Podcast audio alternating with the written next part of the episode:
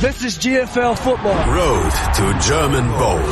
Der GFL-Podcast mit Nicola Martin und Christian Schimmel. Auf meinsportradio.de.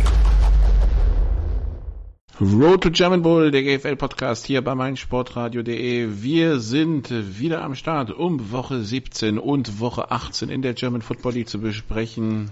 Wir, mein Name ist Nicola Martin und wie immer Christian Schimmel mit dabei. Hallo Christian. Hallo Nicola. Wir sprechen erstmal über die GFL Süd und sprechen dort erstmal über den neuen Südmeister, der der alte Südmeister ist. Und zwar der ganz alte. Wir haben immerhin es hier zu tun mit ähm, dem jetzt achtfachen Südmeister. Die Schwäbischer Unicorns mit einem souveränen Sieg über die Allgäu Comets. Fünf Touchdowns von Nate Robitaille, ein Punt Return Touchdown, ein Kickoff Return Touchdown, drei Receiving Touchdowns in einem Spiel, ja, wo wir jetzt nicht erwartet haben, dass die Comets das Spiel gewinnen, aber wo man schon das Gefühl hatte, sie standen sich mit ihren Special Teams ein bisschen selbst im Weg. Ja, und das kostet dann halt. Das kostet dann halt gegen eine Mannschaft wie die, wie die Unicorns, die sowas ausnutzen und äh, ich gebe zu, ich hätte auch nicht zwingend gedacht, dass die über 50 Punkte machen, weil die Halle Offense in dieser Saison zwar gut ist, aber noch nicht auf einem überragenden Niveau. Die Comets in der letzten Woche gegen Marburg eine sehr, sehr ordentliche defensive Leistung abgeliefert haben, was deutlich über ihren, ihren, ihren, ihrem Spielstil in der Defense war in der bisherigen GFL-Saison. Und das sah ja auch zum Anfang noch gar nicht so schlecht aus. Nee, Aber, ich, ich fand's, ich fand's am Anfang haben sie es echt gut gemacht. Also ähm, haben Heil in der Offense kontrolliert. Gut, dann kam das eine Big Play auf, auf äh, Rutenbeck, ja, aber das war das Einzige, was er an, an dem Tag hatte. Ansonsten in der Offense kein Quatsch gemacht und den Ball gut bewegt und fast 100 Yard Rushing gehabt, ja. Nochmal, die Allgäu Comets, das Laufteam in der GFL, ja, haben gegen die Laufdefense fast 100 Yards gemacht. Das war okay vom Gameplan her, aber wenn du halt den Ball nicht weggepantet bekommst, dann, ja. Dann kostet das. Dann kostet das und äh, dann hat man den Hallern aber schon auch gemerkt, dass sie diese Südmeisterschaft wirklich dann auch klar machen wollten. Auch wenn die Wahrscheinlichkeit, dass sie die gewinnen, ohnehin recht hoch gewesen wäre. Aber ja, deutlicher Sieg für Hall. Ich denke, dass man da auch getrost von einer, von einer gewaltigen Dynastie im Süden reden kann. Ähm, kann man nur den Hut ziehen von dem, was da aufgebaut worden ist. Und äh, ich denke, die Entwicklung, die die Unicorns dort machen, auch mit der äh, Akademie, die sie, ich glaube, vor zwei Jahren oder so angerichtet haben, hinter der Jordan Newman auch ganz, ganz deutlich steht, der Head Coach der Haller. Das sind, glaube ich, wirklich Entwicklungen, wie sie Football Deutschland braucht. Und ich würde mir da wünschen, dass einige nachziehen. Auch die, der U19-Meister, die Paderborner, haben da ja einen sehr starken Fokus hingelegt mit ihrem Jugendinternat. Äh, auch in anderen, in anderen Städten passiert da viel Gutes. Die Halle haben jetzt halt das Glück, dass sie die erste oder eine der ersten zwei Adressen in Deutschland, denke ich, sind. Das heißt, die werden ähm, dann auch von vielen Spielern, selbst die, die vielleicht in die USA gehen, aber werden auch viele dann wieder zu sich anziehen können, ähm, eben durch ihren Erfolg. Und äh, das ist, denke ich, eine Sache, die, die wirklich nachhaltig und langfristig gedacht ist. Und äh, den kurzfristigen Erfolg nimmt man aber mit. Und dann wird, wird sich zeigen, wie weit es in den Playoffs geht. Erstmal die Schwäbisch Halle, also Südmeister. Das heißt, Sollten sie das Viertelfinale gewinnen, sind sie auch sicher, das Halbfinale als Heimspiel auszurichten. Entschuldigung, und das Viertelfinale gegen den Süd, nee, Nordvierten. Das ist dann entweder Köln oder Potsdam am Samstag, den 22. September um 17 Uhr im Optima Sportpark kann man sich also schon auf den Terminkalender schreiben. So. So zu Schwäbisch und den Allgäu Comets. Wir schauen auf zwei Teams, wo man nicht gedacht hätte vor sechs Wochen noch oder vor acht Wochen, dass die sich zu diesem Zeitpunkt der Saison und einem Playoff-Platz betteln. Wir haben das Hinspiel gesehen, das war eine knappe Kiste, das hat Marburg in letzter Sekunde gewonnen. Jetzt gab es das Rückspiel zwischen den Munich Cowboys und den Marburg Mercenaries und die Cowboys gewinnen das Ganze mit 45 zu 17. Ein Spiel, in dem München die Pass-Defense der Marburger komplett auseinandergenommen hat. Ein Spiel, in dem Marburg irgendwann anscheinend nicht mehr wusste, wer Quarterback spielen soll. Ein Spiel, das äh, gezeigt hat, dass irgendwie, zumindest für mich, Marburg ein, äh, ein Schritt hinter München inzwischen zu sein scheint, weil ähm, bei Marburg hat man das Gefühl, die Räder fallen so zum Saisonende ziemlich ab, während bei München, ja, die, die wittern ihre Chance auf die Playoffs und scheinen sie es nutzen zu wollen. Naja, gut, mit Rede, mit Rede abfallen wäre ich schon noch ein bisschen vorsichtig. Man darf nicht vergessen, dass das eine Marburger Mannschaft war, die eine Woche vorher äh, den Südzweiten Frankfurt extrem knapp gespielt hat. Ähm, auch wenn er mit Sicherheit bei der Universe auch nicht alles perfekt war, aber das waren, es waren Leistungsunterschiede von Tag und Nacht. Ähm, insbesondere von der Defense in beiden Partien. Und da muss man sich schon die Frage stellen. Ja, aber Anspruch äh, und Realität gehen bei Marburg schon immer weiter auseinander. Ja, aber das, äh, ja, aber ich finde das einfach, also, weiß ich nicht. Ähm, dass die, dass die Mercenaries Auswärtsprobleme haben, ist jetzt auch keine neue Nachricht. Und sie sind da auch, soweit ich das gesehen habe, mit einem mehr oder weniger vollen Kader, zumindest was die wichtigen Spieler anbetrifft, dahin gefahren. Man darf nicht vergessen, dass natürlich aus der Vorwoche ein paar Verletzungen mitgenommen worden sind, unter anderem vom Defensive Back Chernoff, der, der, wo wir noch nichts wissen, aber ähm, wo es nicht gut aussah und das hat denen mit Sicherheit geschadet. Das Defensive Backfield in Marburg ohnehin jetzt keine absolut, äh, absolut tiefe Positionsgruppe.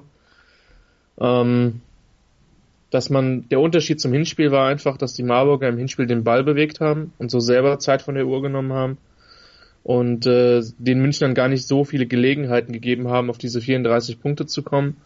Und jetzt war es eben oft so, dass es halt Turnover produziert worden sind, viele Free and Outs gab und ja, Marburg hatte tierisch Probleme sich zu entscheiden, welchen Quarterback sie, sie spielen. Wie gesagt, Anfang war es sehr viel mit Nasita, äh, auch oft aus, aus etlichen Empty Sets, also ohne einen weiteren Running Back.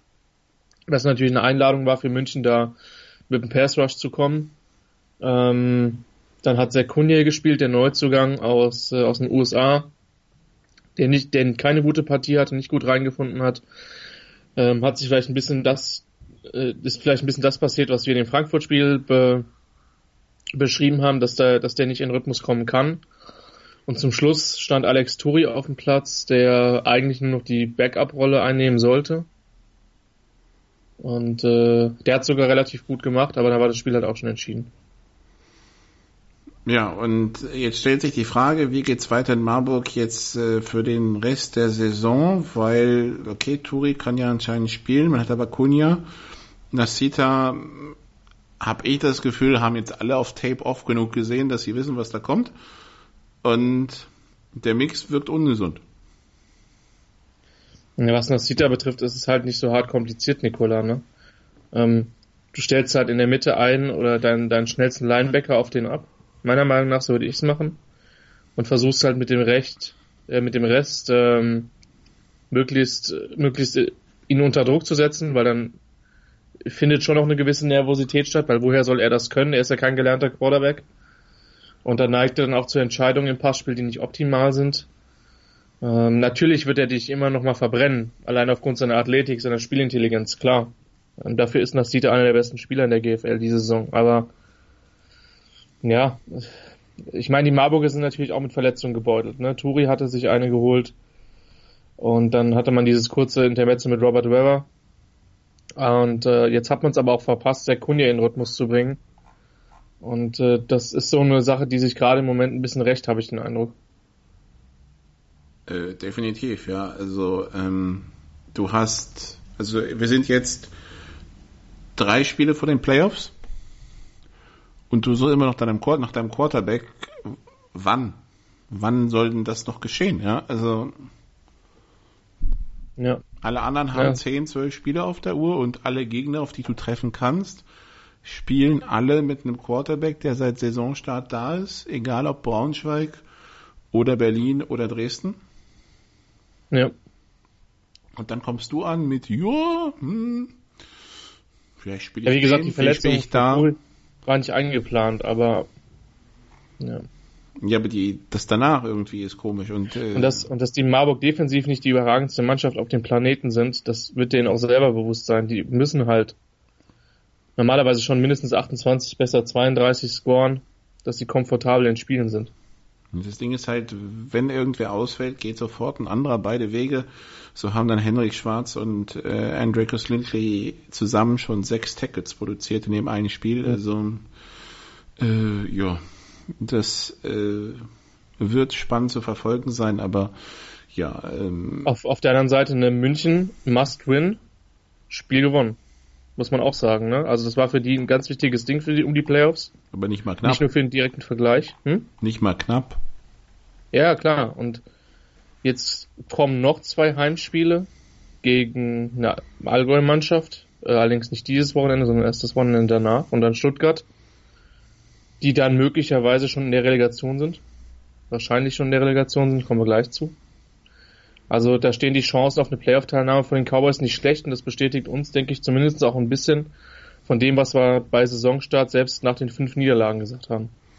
Ja, und der einzig, also da waren halt zwei blöde Niederlagen bei, die in Marburg und die zu Hause gegen Kirchdorf, die waren beide vermeidbar. In der Liste dann auch noch von den Cowboys. Äh, ja. In Ingolstadt hat man einfach einen Tag ohne erwischt. Ähm, ansonsten waren sie ja nie wirklich chancenlos. Richtig. Also, wenn man jetzt bei, also nee, selbst das Hinspiel gegen Frankfurt, was war 17-0, glaube ich, ja. Ähm, und gut, gegen Hall kann man schlecht aussehen, ja, das passiert anderen auch, auch ja. im Norden. Ähm, ansonsten, die Münchner sind jetzt 5 und 7, könnten die Saison 7 und 7 beenden und äh, es würde dann wenig fehlen, um sie 9 zu 7 zu beenden, ja. Also, das ist für München, äh, nicht 9 zu 7, 9 zu 5, ähm, das ist dann für München die wir anfangs der Saison so ein bisschen als Wundertüte charakterisiert haben, ja, das ist, es gab zwei Wundertüten, eine hat uns positiv gewundert, die andere halt negativ. Genau, so kann man das sagen. Nämlich, wenn wir jetzt von der einen positiven Wundertüte München zur negativen gehen, das ist Stuttgart. Die Stuttgarter, die nach der Niederlage in Ingolstadt jetzt quasi schon Snooker brauchen. Sie, ja. haben, sie haben fünf Punkte Rückstand auf Kirchdorf. Sie haben noch drei Spiele, das heißt, sie brauchen Sieg in Marburg, sie brauchen Sieg in München und sie brauchen Unentschieden zu Hause mindestens gegen Frankfurt. Ja, das wird kompliziert. Ich meine, die Stuttgarter waren in diesem Spiel drinne und sie haben letztlich äh, relativ knapp dann auch nur verloren mit sieben Punkten gegen Ingolstadt. Ähm, bei den Dukes hat man schon gemerkt, dass sie da schon noch mal sich zusammengerissen haben und den Klassenerhalt klar machen wollten. Jetzt vielleicht sogar noch eine Playoff-Chance haben. Ähm, die sind nur ein Punkt, ein Pluspunkt hinter, hinter Marburg und München haben aber drei beziehungsweise einen Minuspunkt mehr. Das hat man schon gemerkt und bei Stuttgart, wenn man jetzt ein bisschen böse ist, Nikola, könnte man sagen, das ist für mich trotzdem nicht so schlecht wie das, was die schwächsten Mannschaften im Süden im letzten Jahr gemacht haben. Aber es ist halt immer noch nicht genug, um verm vermutlich drin zu bleiben. Nee, dafür haben sie einfach zu wichtige, zu viele wichtige Spiele verloren und ähm, also das Hinspiel gegen Kirchdorf hätten sie nicht verlieren dürfen. Äh, gegen die Comets sind sie zwar mal klar unterlegen gewesen. Die Mercenaries hatten sie kurz vor der Niederlage, haben sie nicht geschafft. Ähm, und dann das Auftreten gegen München im Hinspiel des 14 zu 21 schmeichelt ja darüber hinweg, dass das ja nichts war. Ja? Ja. Kein Passrush, keine Passverteidigung, überforderte O-Line, ein orientierungsloser Quarterback, da kam alles zusammen. Der Einzige, der Normalform hatte, war äh, De Pauli, der Running Back. Aber ansonsten, ja. das war eine Katastrophe. Zu De Pauli muss man wirklich sagen, dass das eine der positiveren Erscheinungen in der kompletten Saison eigentlich für die Stuttgarter ist. Die hat vor allen Dingen seit Mitte der Saison wirklich aufgedreht, aber wenn deine Mannschaft so viel im Rückstand ist, dann kannst du halt auch als Running Back schwerlich, äh, schwerlich glänzen. Aber das könnte für mich die Chance in Marburg sein, weil Marburgs Passverteidigung ist genauso wenig famos wie ihre Pass, wie, äh, Laufverteidigung ist genauso wenig famos ja. wie ihre Passverteidigung. Von daher, ja. Äh, ich sage auch nicht, dass das, also das Ding ist halt, du weißt als Stuttgart ganz genau, du brauchst jetzt diese fünf Punkte, du brauchst ja aus den letzten drei Spielen. Wenn du in Marburg verlierst, bist du weg. Also auf acht. Nicht weg, sondern acht heißt Relegation. So. Von daher, vielleicht können sie sich zusammenreißen. Ich meine, es ist eine weite Tour. Der Sonntag 16 Uhr Termin haben wir schon öfter gesprochen, ist für Auswärtsteams nicht so toll ähm, in Marburg. Von daher schauen wir mal, was da jetzt passiert. Ähm, aber immerhin wissen sie jetzt, wo sie dran sind. So. Die Ausgangslage ist logischerweise nicht besser geworden. Ähm, auf der anderen Seite hat man dann auch schon Mannschaften gesehen, Nikola, die sich so ein bisschen in ihr Schicksal ergeben. Ich hoffe nicht, dass das bei den Stuttgartern am Wochenende passiert. Werden wir sehen, besprechen wir noch im nächsten Teil. Und zuletzt, aber da reden wir nicht, äh, nicht wirklich drüber, die Frankfurt Universe schlägt die Kirchdorf Wildcats, die weiterhin offensiv ihre Probleme haben, mit 38 zu 7. Kurze Pause und dann besprechen wir den Norden. Breakfast at Flushing. Die US Open mit Chip and Charge. Vom 27. August bis 9. September berichten Andreas Thies und Philipp Joubert täglich über die Ereignisse beim letzten Grand Slam des Tennisjahres. Breakfast at Flushing auf meinsportradio.de. Teil 2 bei Road to German Bowl. Nicola Matan, Christian Schimmel für den GFL-Podcast hier bei meinsportradio.de. Wir sprechen jetzt also über den Norden und äh, da können wir eine Partie ganz schnell abhaken. Christian äh, Braunschweig, die New York Lions gegen die Hildesheim Invaders, das Niedersachsen Derby. Das phasenweise im Hinspiel interessant war, die ersten eineinhalb Quarter. Im Rückspiel eine recht eindeutige Geschichte, 49-0.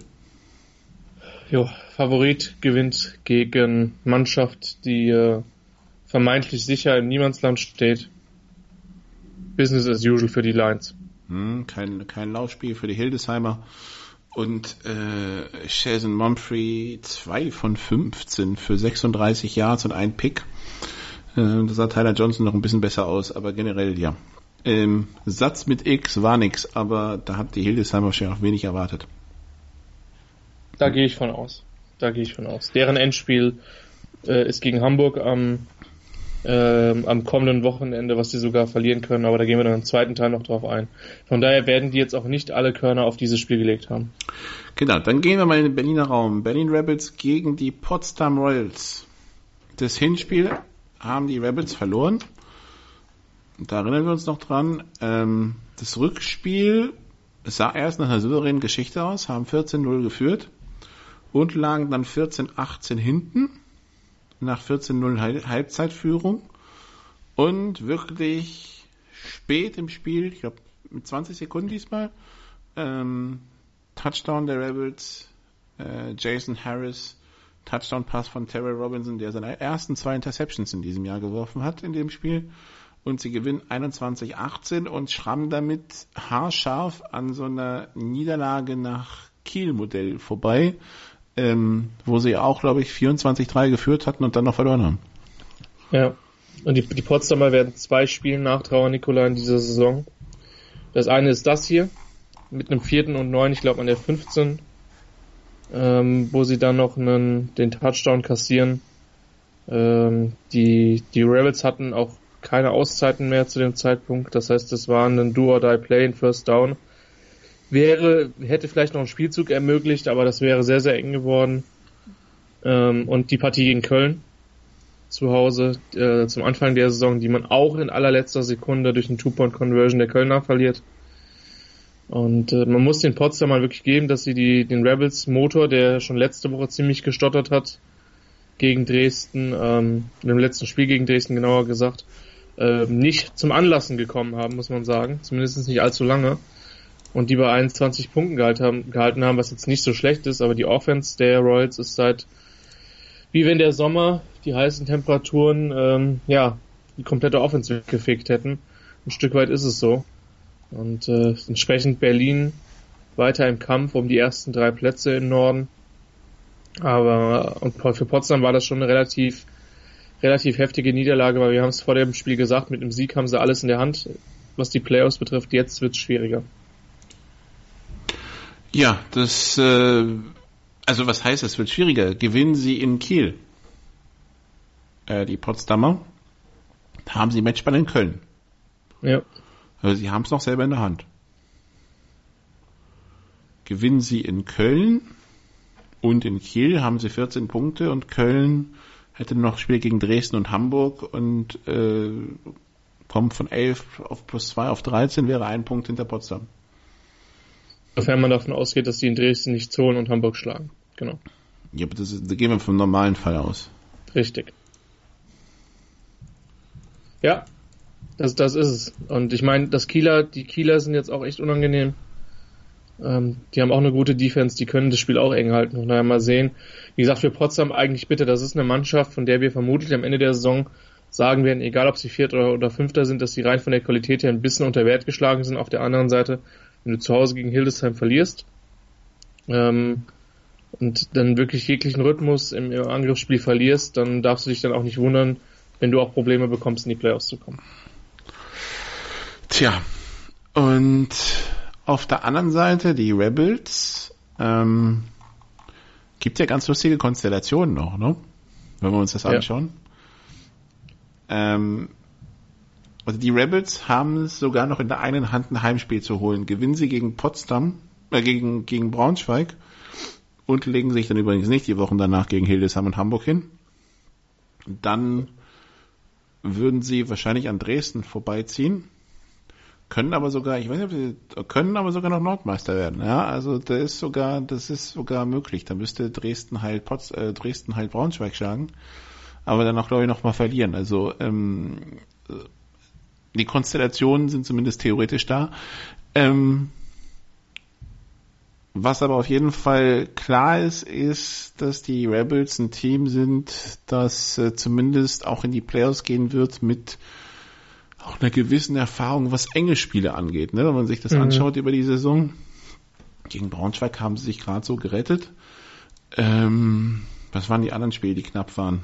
In, in, in Kiel nicht geglänzt, aber gewonnen. Zu Hause gegen Kiel knapp verloren. Ähm, äh, was haben wir noch? In Braunschweig gewonnen, in Dresden knapp verloren, in, in Potsdam knapp gewonnen. Also zumindest die Nailbiter kennen sie jetzt schon mal. Das ist vielleicht ein Vorteil, weil das wenn man sich so die potenziellen Playoff-Gegner anschaut, hatten die jetzt dieses ja, Jahr weniger. Haben, und die haben einiges an Erfahrung im Team. Und auch Kim Kutschi ist ein sehr erfahrener Headcoach. Also Hashtag die Rebels, die Rebels willst du in der Postseason eigentlich nicht spielen. Die Wahrscheinlichkeit, dass Berlin da drei Spiele gewinnt und den German Bowl holt, ist jetzt nicht so hoch. Die Wahrscheinlichkeit, dass sie dem Favoriten ein ernsthaftes Bein stellen können, die ist ziemlich hoch meiner Meinung nach. Also ich könnte, das mir, schon, ich könnte mir schon vorstellen, dass die drei Gegner am Stück richtig auf den Sack gehen.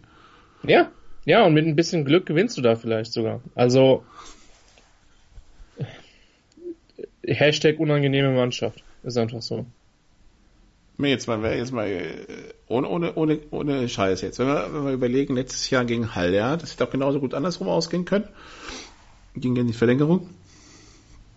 Ähm, ja. Dann Rebels gegen Kiel. Hätte ich Kiel jetzt nicht als den haushohen Favoriten gesehen. Ja, das wäre 50-50 gewesen, glaube ich, in dem Halbfinale. Ja. Äh, zumal ja Kiel da nicht mehr passen konnte. Das heißt, es war dann zwei Spiele, die relativ ähnlich, wahrscheinlich zwei Spielstils, die ähnlich verlaufen wären. Die Rebels hatten in Kiel 30-28 verloren und das Rückspiel 35-21 gewonnen. Ja, also äh, das ja, waren enge Spiele.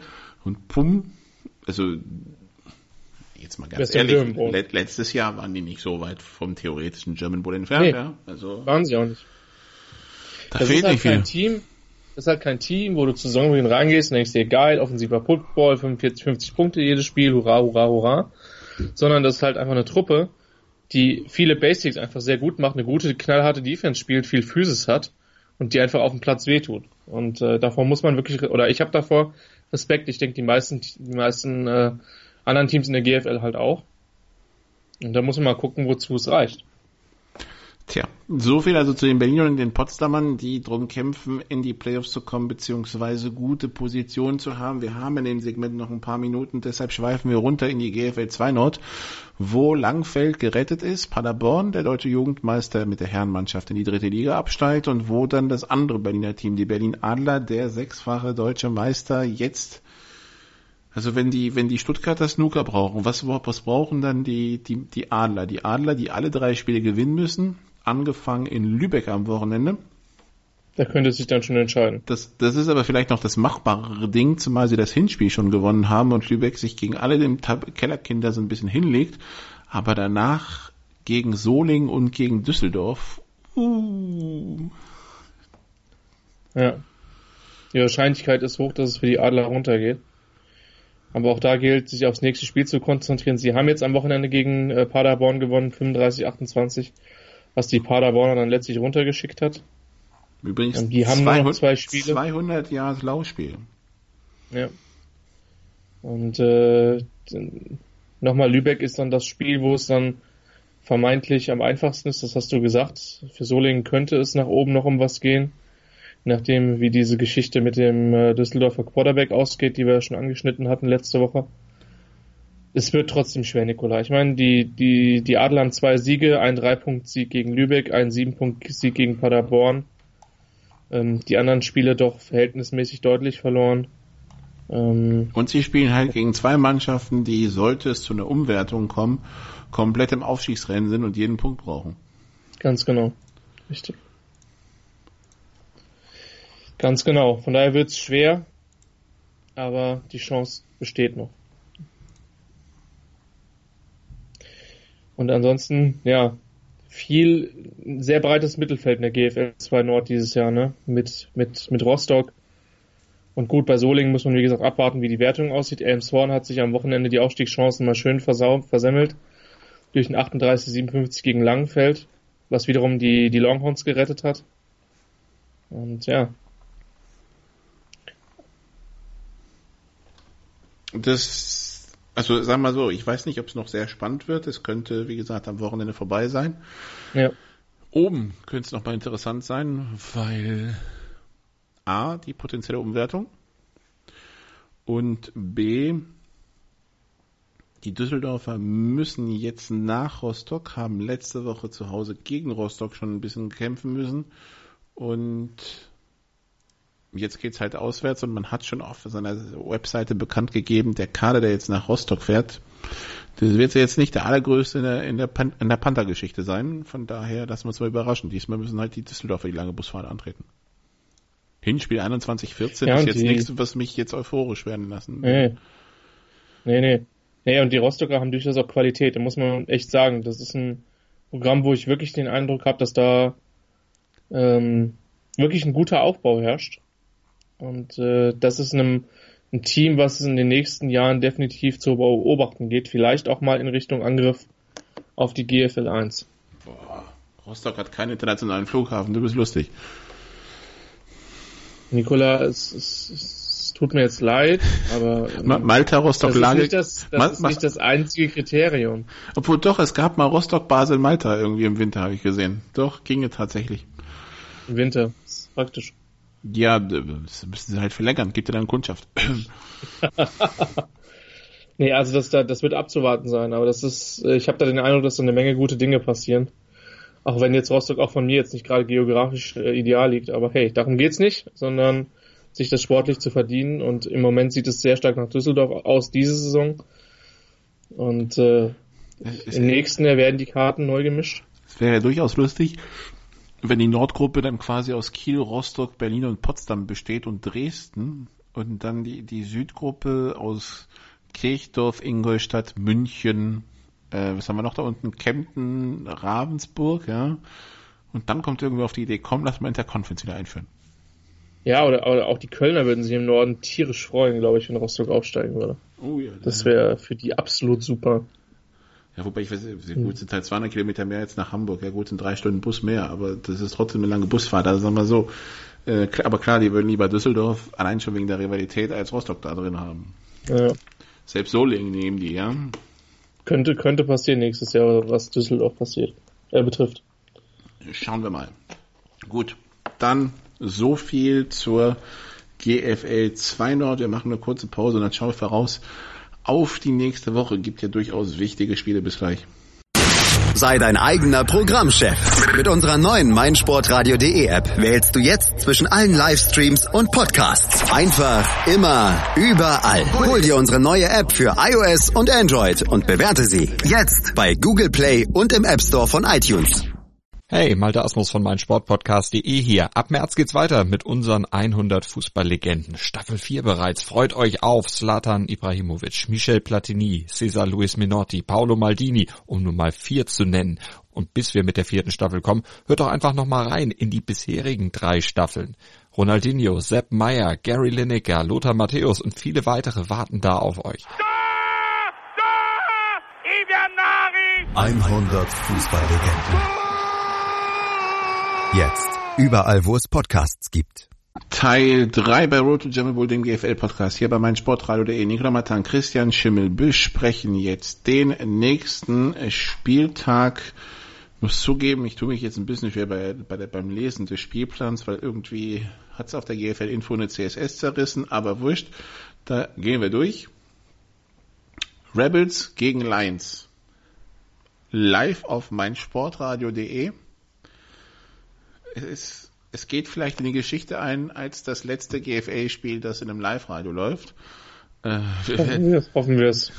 wir werden sehen, ab nächstem Jahr sollen ja alle streamen.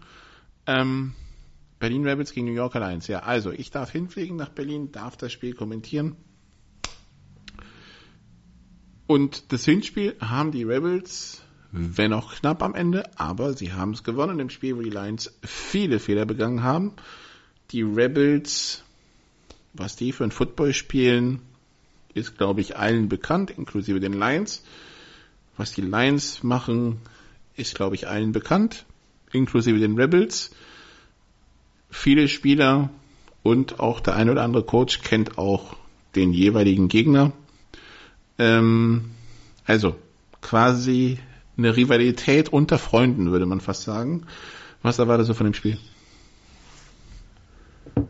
Das ist eine sehr gute Frage, weil die, weil bei, ähm, bei den Lions so ein bisschen eine Verletzungsfrage im Raum stand, weil zumindest nach dem Köln-Spiel einige angeschlagen waren. Nate Morris hat ähm, gegen Hildesheim wohl gefehlt, ebenso Chris McClendon. Mhm, genau, die beiden meinte ich. Und äh, vielleicht war das auch eine Schonung, ähm, um dann entsprechend in Berlin antreten zu können. Normalerweise sollten die Lions da der Favorit sein und sollten das Spiel mit 10 sie zwischen 7 und 10 Punkten gewinnen. Vielleicht 14. Aber nochmal, die Rebels müssen an dem Tag einfach im Fehlervermeidungsmodus spielen, ihre Physis auf den Platz bringen, ähm, ihre stellenweise gutes Passspiel versuchen zu bringen, weil letztlich haben sie da auch noch ein, zwei Spieler äh, mehr im Kader diese Saison als vielleicht letztes Jahr, die ihnen weiterhelfen. Und die Offense war zumindest über weite Strecken ein bisschen variabler. Ähm, jetzt kommt wieder der klassische Spruch, Nikola, Turnover Battle gewinnen. Das ist, hilft dir gegen gute Mannschaften immer. Und dann haben sie eine Chance. Äh, letztlich sind die Lions der Favorit und im Gegensatz zu früheren Jahren geht's in diesem Spiel halt auch einfach noch, was, noch um was, weil die Tabelle im Norden eben noch nicht entschieden ist, auch noch nicht für Braunschweig nochmal, qualitativ sehe ich die Lions da schon vorne, aber die, die Berliner haben gewisse Mittel, um einen besseren Gegner ihren Football ein bisschen aufzuzwingen und das ist der einzige Weg, um diese Partie zu gewinnen. Die Berliner, die aber auch, wir haben es vorhin gesagt, es gibt kein einziges Spiel, wo die nicht drin waren. Ja. In dieser Saison und das ist schon ein Qualitätsmerkmal. Ja, das stimmt. Die sind nie abgeschossen worden. Die Monarchs, und hin und wieder haben sie halt mal die Monarchs wurden, Die Monarchs wurden von den Rebels im Hinspiel komplett überfahren. Genau. Ähm, Richtig. Es gab kein Spiel, wo sie wirklich schlecht ausgesehen haben. Von daher gehe ich jetzt auch aus, davon aus, dass auch wenn es gegen Braunschweig geht, sie auch in diesem Spiel eine gute Chance haben werden, mitzuspielen. Das Problem, was ja. ich sehe, es gibt ein Matchup, wo man vorsichtig sein muss. Die Laufverteidigung der Rebels ist nicht besonders gut und der Laufangriff der Lions, der ist sehr gut, ist nämlich der beste der Liga.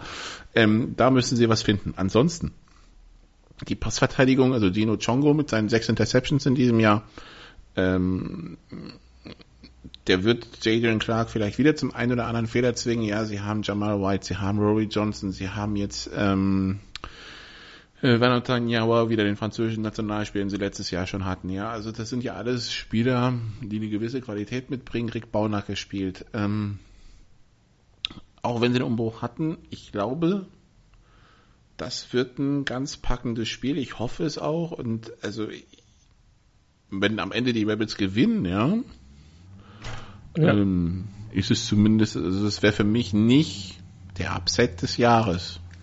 Nee, für mich auch nicht. Also da, da, da war der Sieg von Hildesheim in Potsdam, in Potsdam um Welten überraschender, finde ich. Das, das, dürfte, das dürfte schwer werden, das noch zu überbieten, ja. Ähm, das wäre natürlich eine Enttäuschung für die Lions, ganz klar, und das wäre ein überraschender Sieg für die Rebels, ja. Aber es wäre für mich nicht die Überraschung des Jahres. Richtig.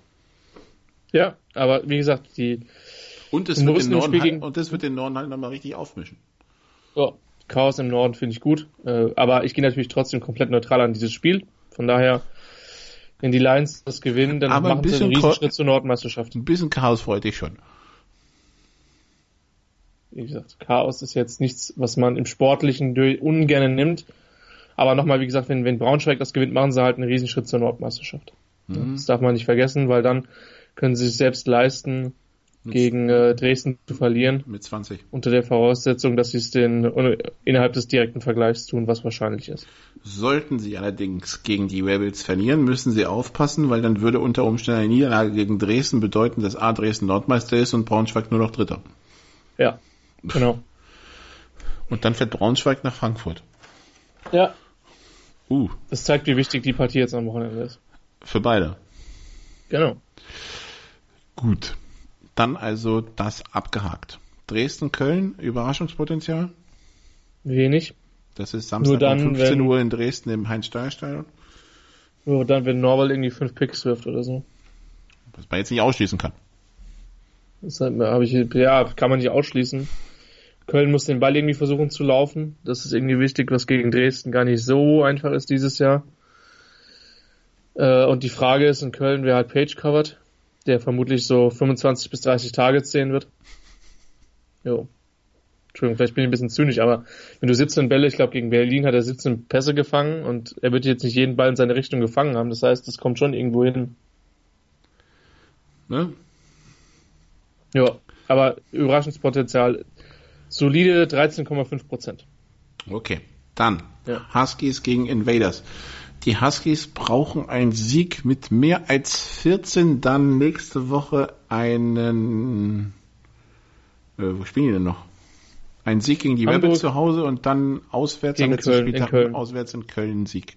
Dann können sich die Huskies retten. Anfangen tut das Ganze aber mit einem 14-Punkte-Sieg am Wochenende gegen die Hildesheim Invaders. Und um die Verwirrung bei den Invaders komplett zu machen, hat man sich gedacht, hm, unseren OC, der da war, dann nicht mehr und überhaupt und sowieso. Und weil wir dieses Jahr noch gar nicht genug die Coaches ausgetauscht haben in Hamburg, Kirk Heidelberg ist jetzt Head Coach.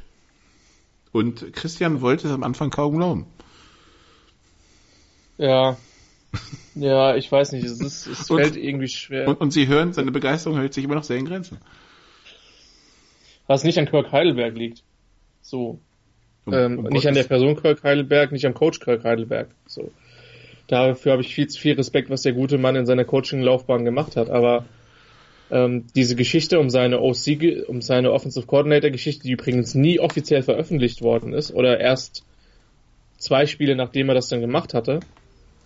Ähm, ja, Nikola, mich lässt das alles ein bisschen ratlos zurück. Ich meine, man hat jetzt gehört, dass, äh, dass Timothy Speckman ein bisschen kürzer treten muss. Ich meine, das ist auch mit Sicherheit super, super zeitintensiv, wenn du äh, Teammanager und Headcoach bist. Und Lea. Und ja, eben, das kommt halt, das wird, das kommt dann halt eben noch dazu. Und ähm, von daher will ich da gar, gar, gar niemandem in Hamburg irgendwas Böses, aber ähm, ja, wie drücke ich mich jetzt aus? Man hat jetzt nicht immer den Eindruck, dass, ähm, dass man auf alle Eventualitäten reagieren konnte. Wie gesagt, mit Heidelberg hat man jetzt eine sehr erfahrene Lösung. Ich glaube, dass der auch sehr anerkannt und respektiert ist, auch im Team. Zumindest ist das, was ich wahrgenommen habe zu den während des Potsdam-Spiels, wo ich, wo ich in Hamburg war. Äh, auf der anderen Seite könnte man halt sagen, vielleicht äh, schießt man sich mit Heidelberg jetzt bewusst auf die Relegation ein, denn die Wahrscheinlichkeit, dass diese drei Siege inklusive des direkten Vergleichs eintreten, ist, äh, ist jetzt nicht so hoch. Auf der anderen Seite kann man sagen, man könnte ja mal anfangen einfach mal versuchen, ein Spiel zu gewinnen. Und nee, ist ja nicht böse gemeint, aber dass man wirklich mit kleinen Sachen mal anfängt. Weil ich einfach nicht glaube, ich glaube, dass Düsseldorf und äh, Solingen oder wer auch immer dann aus dem Norden hochkommt, gute Teams sind, aber das sind nicht die Überflieger-Teams wie Potsdam letztes Jahr. Ich glaube nicht, dass wir eine Relegation sehen werden, die irgendwie mit 60 Punkten in eine Richtung gehen wird. Auch im Norden nicht. Und ähm, das, das muss jetzt das Ziel sein, wirklich sich da wirklich gut drauf vorzubereiten. Und wenn man am Wochenende mit 15 gewinnt, ist doch super. Genau, man hat nichts mehr zu verlieren. Also ab geht's dafür. Und dann ein paar Kilometer weiter nördlich die allerletzte Chance für die Kiel Baltic Hurricanes auf die Playoffs, ähm, die Potsdam schlagen müssen und dann die Woche drauf Braunschweig und dann hoffen müssen, dass die Huskies ihre Aufholjagd wahrmachen und Köln schlagen? Okay, ich gebe zu, ist ein bisschen sehr theoretisch, aber die theoretische Chance ist noch da. Gegen Potsdam Royals, diese Canes am, am Samstag um 16 Uhr im Kilia Stadion also, die ihrerseits den Sieg brauchen für viel realistischere Playoff-Chancen, denn wie wir bereits gesagt haben, wenn die Royals gewinnen, dann wären ähm, sie quasi, würden sie sich quasi ein Achtelfinale gegen Köln erspielen, äh, mit der Möglichkeit auf Platz 7 zu huschen. Ähm, auf Platz 4 zu huschen. Die Royals, die das Hinspiel gegen Kiel deutlich gewonnen haben, das war aber die Phase, wo sie uns noch begeistert haben. Seitdem ist halt viel passiert. Ich habe keine Ahnung, wie dieses Spiel laufen wird, Nikola. Muss ich an der Stelle sagen, ist super für einen Experten, wenn er. Doch, also die Kieler, die, die Kieler werden viel versuchen zu laufen. Genau, Kiel wird versuchen zu laufen. Die, die Potsdamer Potsdam, wahrscheinlich auch. Potsdam, ja, weil das irgendwie das, ne, am Anfang dieses Jahres haben sie aus allen Rohren geworfen und die letzten Spiele hat vor allen Dingen Tyler Smith, der Running Back, den Ball bekommen und das ist auch durchaus erfolgreich. Ähm, die, die Kieler Defense ist halt echt relativ gut, ne? Und also auch gerade gegen den Lauf man hat gegen Potsdam, äh, gegen Hildesheim gesehen, stellenweise dass, gesehen, dass sie gegen den Pass durchaus verwundbar sind. Das heißt, Potsdam müsste sich eigentlich auf seine, auf seine zu Beginn des Jahres äh, gezeigten Stärken berufen und die auf den Platz bringen. Also im Hinspiel ist Tyvis Smith für 153 Yards gelaufen und Käfer hat für 367 Yards und 6 Touchdowns geworfen. Ja. Also das war schon in dem Moment eine sehr balancierte Attacke. Wobei die Kieler auch in dem Spiel drinne waren. Ich glaube, da gab es einen ganz entscheidenden Fumble, der in die Potsdamer Richtung gegangen ist und dadurch ist das Spiel erst deutlich geworden. Ich, ich glaube durchaus, dass die, dass die Hurricanes da eine Chance haben, die, die Partie zu gewinnen. Ähm, beide Mannschaften sind halt echt in ihren, in der Varianz ihrer Tagesform, so möchte ich es mal definieren, irgendwie sehr, sehr breit weil wenn du halt ein Kieler Team hinstellst, was, was in Hildesheim gespielt hat, oder auch zum Teil die Spiele gegen, oder das Spiel gegen Braunschweig, wo sie halt komplett chancenlos waren. Und auf der anderen Seite, wenn du halt ein Kieler Team auf den Platz stellst, was in Berlin gewinnt, und bei Potsdam ist es genau dasselbe. Ähm, da waren einige Letdown-Spiele dabei und da waren aber auch sehr gute Auftritte dabei. Von daher, Tagesform ist, glaube ich, ein sehr überbemühtes, äh, footballerisches äh, Schimpfwort und Phrasenwort. Aber die beiden Teams sind halt so inkonstant in der kompletten Saison, dass es wirklich da schwerfällt, eine klare Prognose zu treffen. Aber es ist ein Spiel, was beide gewinnen können. So. Bin ich aber ansonsten voll bei dir. Also ja. Wundertüte zum Quadrat. Ja. Und dann schauen, ob unter Umständen für einen der beiden äh, nach diesem Wochenende schon die Planung für 2019 beginnen können. Wir machen eine kurze Pause und dann beschäftigen wir uns mit dem, was in der GFL Süd auf dem Programm steht in Woche 18. Bis gleich. Die Baseball-Bundesliga live auf meinsportradio.de. Tim Collins von EuroBaseballTV.com kommentiert die Heimspiele der Hard Disciples live. Thomas with a bouncer up the middle into center field base hit. Steinlein coming around third. He is safe. He got under the tag. Baseball Live auf meinsportradio.de. Im Web und in der App. Teil 4 bei Roto German Bull, dem GFL-Podcast hier bei meinsportradio.de. Nicola Martin, Christian Schimmel besprechen jetzt also Woche 18 in der GFL Süd, wo es mit einem Rematch weitergeht. Samstag 16 Uhr in Kirchdorf in der Energie Arena Kirchdorf gegen Frankfurt. Das Hinspiel 38 zu 7 ausgegangen, außer dass Frankfurt jetzt eine längere Busfahrt hat. Darunter äh, die offensiven Probleme von Kirchdorf werden bleiben. Von daher erwarte ich jetzt nicht zwingend ein spannenderes Spiel, Christian. Ich auch nicht, wobei ich schon gedacht hätte, dass die Kirchdorfer Defense ein bisschen besser mithalten kann. Ähm, die haben dann doch, also die sind jetzt nicht überfahren worden von Frankfurt, so auf keinen Fall. Aber ich hatte schon gedacht, dass die das Spiel ein bisschen länger eng halten können. Aber die Universe hat das dann eigentlich im zweiten Viertel recht schnell und äh, schmerzhaft, schmerzlos entschieden. Ja gut, er stand, er, er, stand, er stand 17-0 zur Halbzeit. Also was willst du machen, wenn deine Offense kein, nicht kein Play hat, ja. ja. Aber damit war, war halt ein Stück weit zu rechnen. Ne? Das ist halt Kirchdorf dieses Jahr und das reicht halt, es wird halt aller Voraussicht nach trotzdem reichen. Deswegen werden die, die Kirchdorfer Augen dann halt entsprechend am Sonntag auch ganz stark nach Marburg gehen. Ähm, Und gegebenenfalls kann man dann in Niederbayern schon am Sonntagabend den Klassenerhalt feiern, ohne selber jetzt noch was dafür getan zu haben. Aber ist doch, äh, ist das ja. doch ein positives Zeichen. Du spielst ein Jahr ohne Offense, holst trotzdem sieben Punkte und hast, musstest nie schwitzen für den Klassenerhalt. Das ist doch schon mal ein Zeichen von Qualität eigentlich. Richtig. Ja, ist es auch. Und ich sag dir ganz ehrlich, Nikola, wenn die, ich meine, sie haben mit dem Erzbach einen guten Receiver, wenn die noch einen guten Receiver kriegen, wenn die einen vernünftigen Quarterback kriegen und ich meine, sie hatten krass viele Verletzungen bei ihren Running Backs, ähm, da haben sie mit Sicherheit auch diese echt einiges an Pech gehabt, dann sind die nächstes Jahr ein Playoff-Contender. Aber hundertprozentig. Ich habe sie dieses Jahr schon ein bisschen weiter gesehen, aber nochmal, das hatte bedingt durch die Quarterback-Situation und durch die allgemein stagnante Offense ähm, nicht optimal ausgesehen, aber können nächstes Jahr für Furore sorgen, auf jeden Fall. Genau. Und ich gehe auch davon aus, dass sie drin bleiben. So. Das sowieso, da würde ich auch davon ausgehen. So, dann schauen wir weiter. Sonntag 15 Uhr in Kempten. Das Spiel der Allgäu Comets gegen die Ingolstadt Dukes. Das Hinspiel war dieses lustige Spiel, wo Justin Zottler für 84, äh, 84 Mal geworfen hat, weil Tja, wenn man nicht laufen kann, nicht laufen will, dann muss man die Uhr halt auswerfen und der Plan ist dann nicht so wirklich aufgegangen. Nichtsdestotrotz hatte Allgäu das Hinspiel gewonnen mit 52, 42. Ähm, das war so das erste Spiel, glaube ich, wo wir angefangen haben, ein paar Sorgenfalten Richtung Ingolstadt zu haben. Das war das Spiel, ja. wo uns die Comets positiv überrascht haben. Drei Monate später, dreieinhalb Monate später, wo sehen wir die beiden Teams jetzt? Weil, also Ingolstadt hat theoretische Playoff-Chancen, hat nichts mehr, wird nichts mehr mit dem, äh, mit der Relegation zu tun haben. Nichtsdestotrotz große Fragezeichen, was 2019 betrifft und auch bei den Comets. Ähm, die wursteln sich jetzt zwar noch durch die Saison mit dem Coaching-Staff, aber auch da ist ja klar, von 2018 nach 2019 wird ja wieder was passieren. Also, was erwarten wir für das Spiel? Auch da, also bei den, bei den Comets habe ich schon den Eindruck, dass die ein bisschen gefestigter sind. Ne? Anderthalb Quarter in Hall gut mitgehalten, dann auch durch die Special Teams ein bisschen verbrannt worden. Normalerweise sollten die in dieser Saison speziell zu Hause mehr Qualität haben als Ingolstadt. Das heißt, eigentlich würde ich den, äh, den Comets da die Favoritenrolle zuschieben.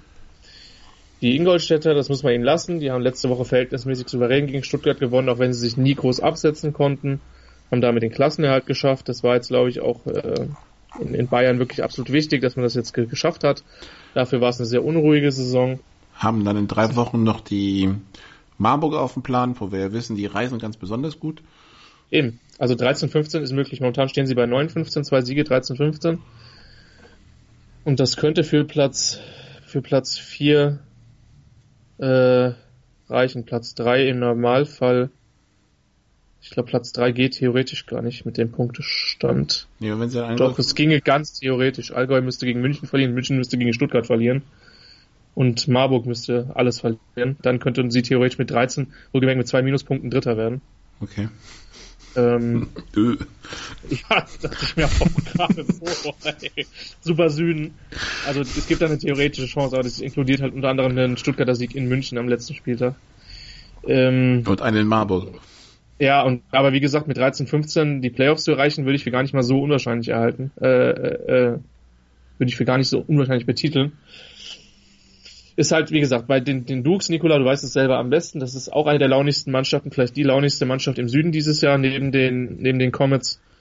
Ähm, wenn die, ich bin immer noch davon überzeugt, wenn die ihr volles Potenzial diese Saison auf den Platz gebracht hätten, wären sie vermutlich Dritter geworden. Aber wenn du es nicht auf den Platz bringst, dann hast du es auch nicht verdient. Aber hey, nach der zum Teil wirklich chaotischen Saison noch zwei Spieltage vor Schluss eine Chance zu haben auf die Playoffs und ne, Allgäu auswärts und Marburg zu Hause sind jetzt nicht die unmöglichsten Gegner. Kannst du eigentlich nicht unzufrieden sein. Nö. Aber trotzdem muss was passieren, weil ähm, ja. äh, ich habe noch Eugen Haft vor mir, wie der in Marburg total frustriert und desillusioniert ob das das Auftreten seines Teams war und die Trainingsbeteiligung und alles eigentlich. Ja. Ähm, das geht 2019 nicht gut. Warum geht das nicht gut? Ich glaube nicht, dass wenn Stuttgart drin bleibt, sie zwei Jahre so schwach da unten sind. Wenn Ravensburg Schrägstrich Saarland hochkommt, die werden top motiviert sein und bestimmt nicht unter strukturellen Problemen leiden. Kirchdorf haben wir gesagt, sehen wir besser. Mhm. München scheint gefestigt, also das wird nicht mhm. einfacher da im Süden. Ne? Nee, wird's nicht. Das heißt, du musst du musst die überzeugen, weil allein schon, weil du so viele bayerische Teams in der Nähe hast, die dir sonst deine Spieler wahrscheinlich wegrekrutieren, ne? Richtig. Ähm, Ganz genau. Von daher würde ich sagen, wichtige Offseason für die Ingolstadt Dukes.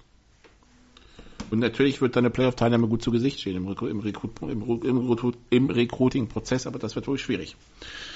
Gut, so viel also zu dem Spiel. Und dann das kleine Krisenduell am Sonntagnachmittag im Hessischen zwischen den Marburg Mercenaries, Starting Quarterback unbekannt, und den Stuttgart Scorpions, äh, Hashtag Must Win.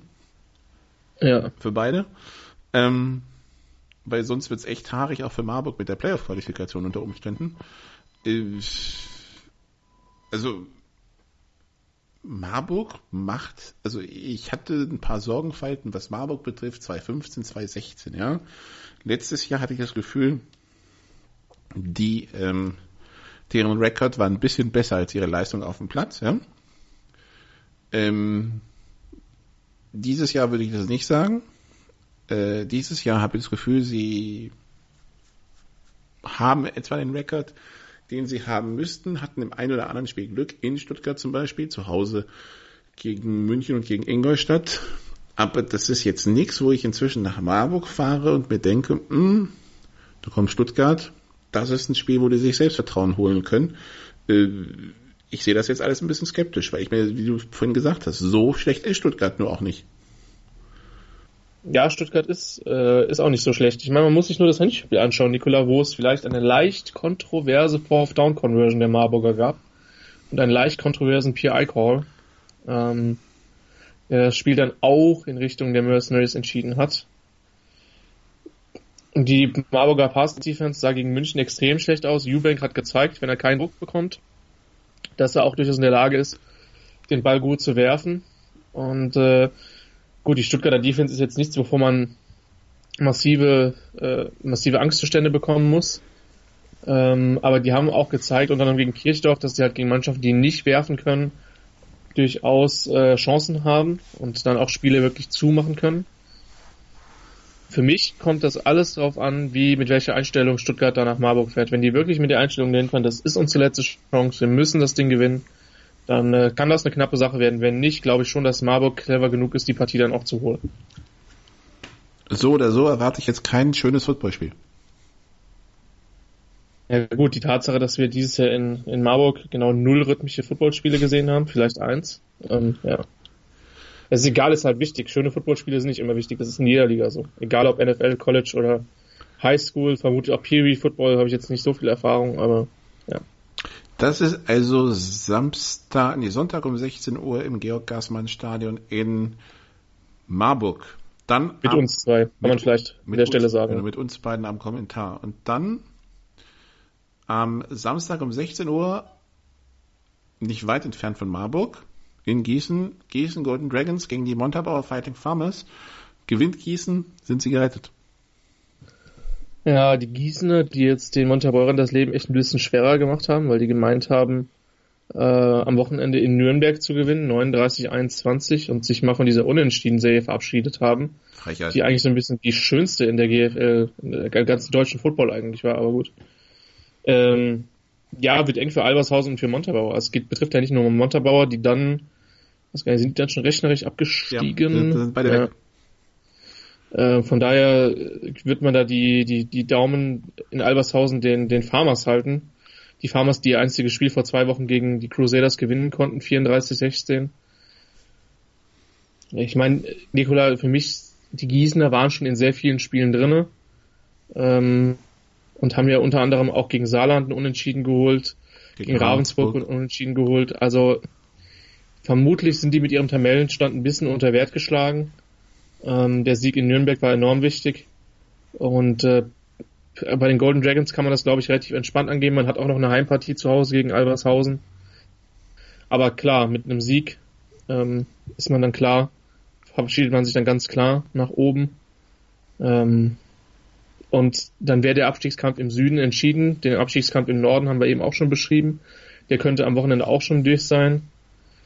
Und dann gibt's dann ja noch dieses, seit der, seit dem Unentschieden der Razorbacks äh, gegen Gießen, dieses nicht ganz unwichtige Spiel von Ravensburg gegen die Saarland Hurricanes. Genau. Und ich zitiere, es gibt nicht wenige, die behaupten, hätte sich Nationalspieler Haupert vergangene Saison nicht so schwer verletzt, wären die Hurricanes niemals aus der Bundesliga abgestiegen.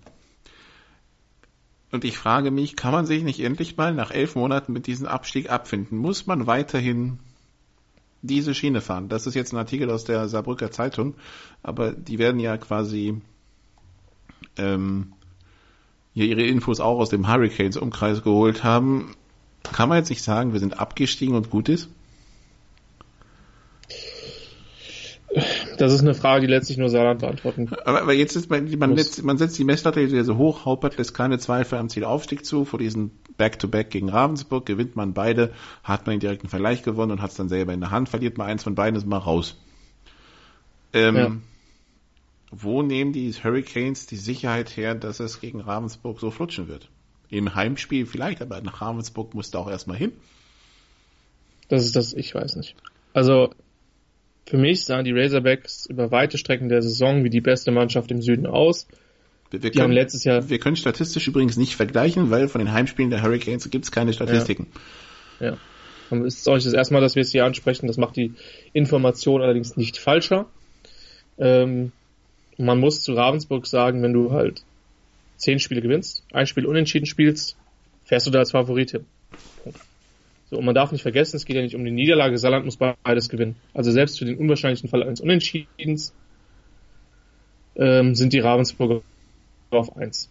So, das heißt, es könnten tatsächlich am Wochenende mehr oder weniger alle Entscheidungen in der GFL 2 fallen. Was oben und unten betrifft, das Einzige, was oben halt noch oft ist, ist dieser Einspruch äh, von dem Solingen-Spiel in, in Düsseldorf, wobei selbst das dann vielleicht dann am Ende keine Rolle mehr spielt, je nachdem, wie die Ergebnisse halt sind. Ähm, von daher, für mich bleiben die Razorbacks der Favorit. Die haben über Wochen völlig unproblematisch gescored, gegen Gießen ein paar Probleme gehabt. Ähm, ansonsten waren die 24 Punkte gegen Straubing im ersten Spiel der niedrigste Output. Ansonsten, ich gehe es einfach mal gerade durch. 62, 49, 48, 49, 78, 40, 47, 69. Würde ich jetzt als Footballer hier sagen, die können scoren. Und ja, die Saarland-Defense ist gut die haben verhältnismäßig wenig zugelassen. Mm. Ähm, nur einmal gegen Straubing.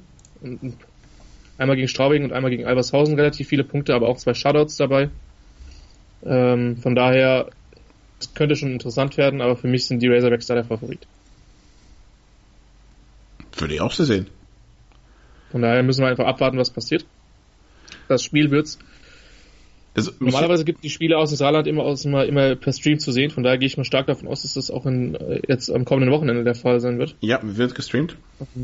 Äh, das ist auf jeden Fall eine Partie, die man sich neben den GFL-Partien dann entsprechend auch anschauen kann. Und wer in der Nähe ist, in Neunkirchen und drumherum im Saarland, sollte um 17 Uhr im Ellenfeldstadion sein. Weil viel wichtiger wird's dieses Jahr nicht. Zumindest im Saarland nicht, ne? Ähm, außer sie gewinnen beide, dann gibt's noch mal eine Relegation Wahrscheinlich gegen Stuttgart. Ja. Oh, stell dir vor, es gibt die Relegation. Stell, mal, stell jetzt mal vor, Stuttgart rettet sich und es gibt die Rücke die Relegation Saarland gegen Kirchdorf normal. Herzlichen Glückwunsch. Okay, ja.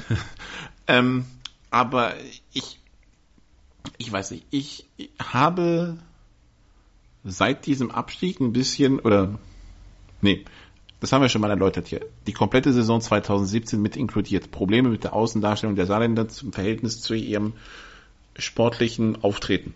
Und ähm, einfach mal ein bisschen tiefer stapeln, verdammt nochmal. Ist doch nicht so schwer. Wir wollen ja nicht viel, ja?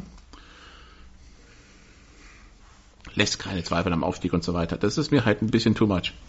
Ja, vor allen Dingen, wie gesagt, wenn du in der Position bist, beide Spiele gegen den Tabellenführer gewinnen zu müssen. Können sie schaffen. Alles cool. Aber wird eine harte Aufgabe.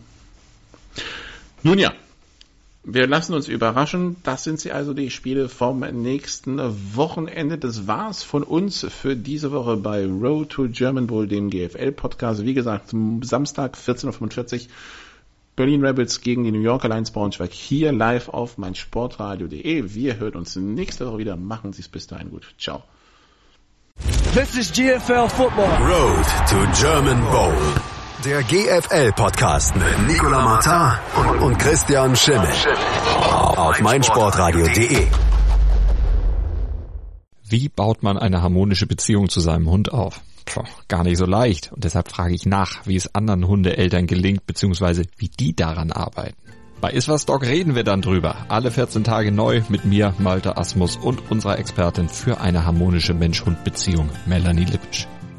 Iswas Dog mit Malte Asmus. Überall, wo es Podcasts gibt.